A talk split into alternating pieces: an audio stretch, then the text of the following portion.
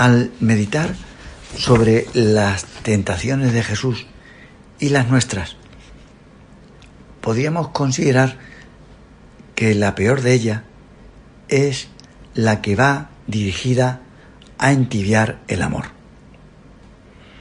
Sería la tentación contra la caridad, con mayúscula, a la que San Juan llama soberbia de la vida.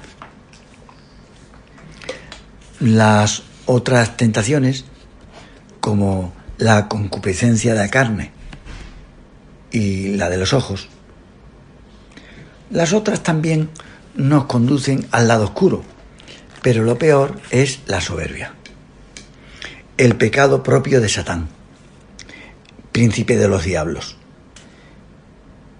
La soberbia que sumerge al hombre en abismos de sombra. Un santo moderno calificaba a esa fuerza como la más deletérea la que más nos destruye interiormente y hace pedazos la unidad con otros. Presidente, la palabra diablo significa lo que separa.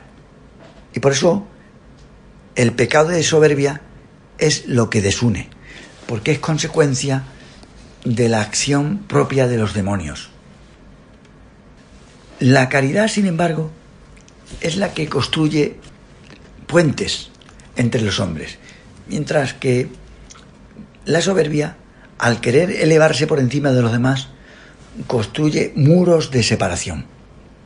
Una poeta española contemporánea dice que si el diablo se hubiera enamorado, no habrían existido las guerras, por la sencilla razón que el amor lo perdona todo. Satán carece de amor a los demás y se rodea de una corte de súbditos porque él no tiene amistades. Codicia el poder y no lo delegan los demás. Para él son esclavos, a lo que utiliza como marionetas.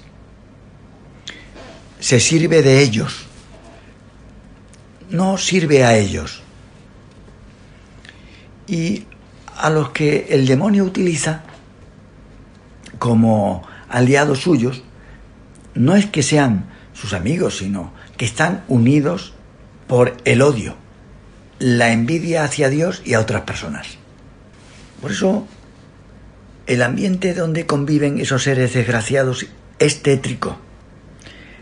Están solos, porque detestan la compañía, desconfían de todos. Por eso alguien dijo que el infierno son los otros. Satanás sembró en los primeros hombres la semilla de su soberbia, queriendo que aspiraran a ser dioses, pero sin contar con Dios. El demonio, en forma de astuta serpiente, les incitó a desobedecer, a desoír la voz del Creador y consiguió que utilizasen la libertad para creer ser dueños de su destino con el poder que habían recibido de Dios. El diablo les engañó haciéndoles pensar que ellos no necesitaban de Dios no es nada nuevo. En la actualidad, muchos viven como si Dios no existiera. De alguna forma, los pecados más importantes tienen en común la codicia, de poseer el poder. La serpiente introdujo en Eva la sospecha. Se define a Satán como el maléfico genio de la sospecha. El diablo les insinuó a aquellas dos criaturas algo así como que Dios no quería darle el don principal. Entonces le animó a tomar de esa fruta sabrosa que es el poder. El que no lo tiene lo persigue con avidez. Y el que lo tiene no desea dejarlo. La codicia del poder, que se contrapone al servicio a los demás. Satán también tentó a Jesús con el poder. Pues se convenció, como dicen los padres de la iglesia, que no era Dios. Pensaba que no era Dios, entonces lo tentó con eso. Sabía que era el Mesías y le propuso que le adorara.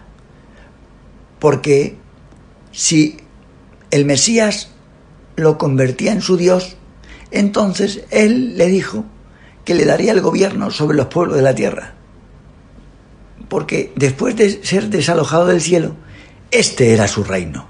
Aquí dominaba él. Esa tentación de detentar el poder es tan fuerte que el que manda a veces quiere encurrirse diciendo que el gobierno es un servicio. También en la actualidad estamos contemplando gobiernos corruptos que intentan perpetuarse en el poder. Porque los dictadores lo que persiguen es mantenerse en el cargo. Es corriente que el poderoso que se perpetúa en el tiempo se rodee de personas que le aseguren su sillón de mando. Pero entre los seguidores de Cristo no debe ocurrir así, y menos en el gobierno de la Iglesia. La codicia por el poder no es cristiana lo que Jesús enseñó es justamente lo contrario. El que quiera ser grande, que ocupe el puesto de menor rango, que se haga el siervo de todos, que no busque mandar. Teresa de Jesús, con mucho tino, decía que los que desean gobernar en la iglesia no están capacitados para ello, ya que el que busca el mando le corrompe en su vida cristiana. El buscar el mando corrompe. El que puede enderezar las cosas es Dios, y no utilizó para poner las bases de su iglesia a sabios atenienses, sino a unos pecadores de Galilea.